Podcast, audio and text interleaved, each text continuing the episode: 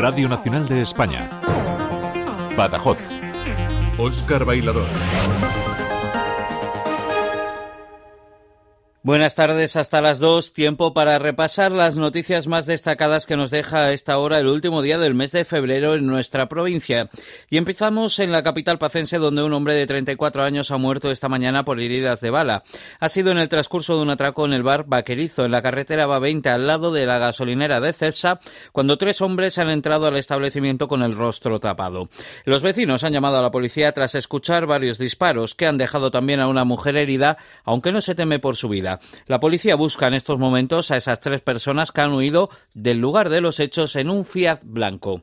Cambiamos de asunto porque protesta esta hora en Mérida a la altura de la Consejería de Agricultura de la Plataforma en Defensa del Campo para que la Junta escuche sus reivindicaciones y entregar a la consejera un conjunto de firmas para que trabaje por el campo extremeño.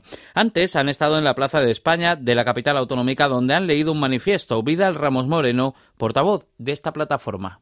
Esperemos que nos atiendan, no hoy, en cuanto ellos vean, pero que el tiempo no va a parar.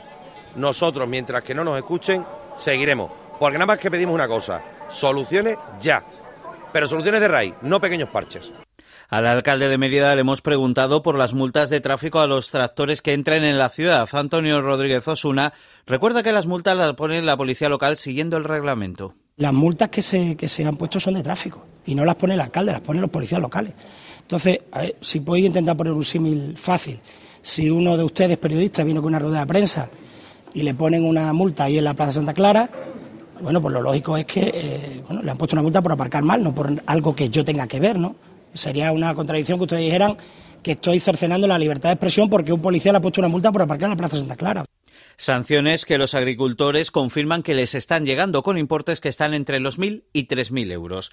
Y no dejamos la capital autonómica porque aquí la Policía Nacional ha detenido a cuatro hombres de entre 23 y 35 años acusados presuntamente de vender drogas a domicilio con desplazamientos en patinete eléctrico.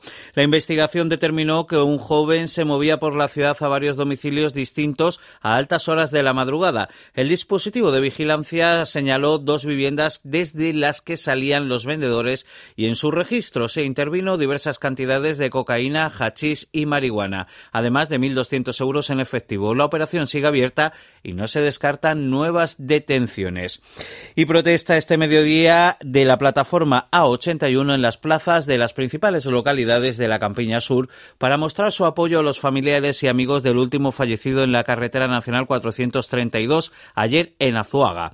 Han vuelto a reivindicar el desdoblamiento de esta vía en la que se produce un gran número de accidentes con muertos. Señalan que transformar pequeños tramos como la salida de Badajoz o el que atraviesa Zafra no es suficiente y se quejan de que no ha habido nuevos pasos adelante tras la apertura de delegaciones al estudio informativo de la vía. Carmen de la Cova es la vicecoordinadora de la plataforma. Lo último que, digamos, papeleo que tuvimos con esta carretera fue en el año 2022 cuando se publicó el estudio informativo, todos nos alegramos y dijimos, mira, un avance, se abrió el periodo de alegaciones, hicimos alegaciones tanto a los vecinos como a la plataforma, pero desde entonces cero noticias. Y en este caso el que no haya noticias no es una buena noticia. Hoy es el día de las hoy es el Día Mundial de las Enfermedades Raras y con este motivo el Colegio de Médicos de Badajoz ha acogido un acto conmemorativo en el que la responsable de atención directa de la Federación Española de Enfermedades Raras, Estrella Mayoral, ha destacado una técnica, el diagnóstico genético preimplantacional pues si se hace un diagnóstico preimplantacional a un hijo de alguien que tiene un Huntington, pues se puede prevenir que nazca con, con esa enfermedad. O incluso otras enfermedades también se pueden beneficiar de esta técnica porque, bueno, pues ya ha habido un hermano, por ejemplo, en equifrágil o adrenoleucodistrofia, y entonces a partir de la detección de la enfermedad en ese hermano se puede también utilizar el diagnóstico genético preimplantacional para impedir que sigan naciendo niños con, con la enfermedad. Jerez de los Caballeros ha presentado su Semana Santa de 2024, una semana de pasión, silencio y fe que llega a reunir a estos días a 15.000 visitantes. Raúl Gordillo, alcalde de Jerez de los Caballeros. Casi eh, el 80% probablemente de la población aproximadamente son hermanos de alguna de nuestras cofradías o hermandades en nuestra localidad. Por tanto, el sentir, la, capacidad y sobre todo también el aglutinamiento de, de, la población en torno a la Semana Santa es muy grande. Por eso para nosotros siempre hemos dicho que es nuestra fiesta más importante.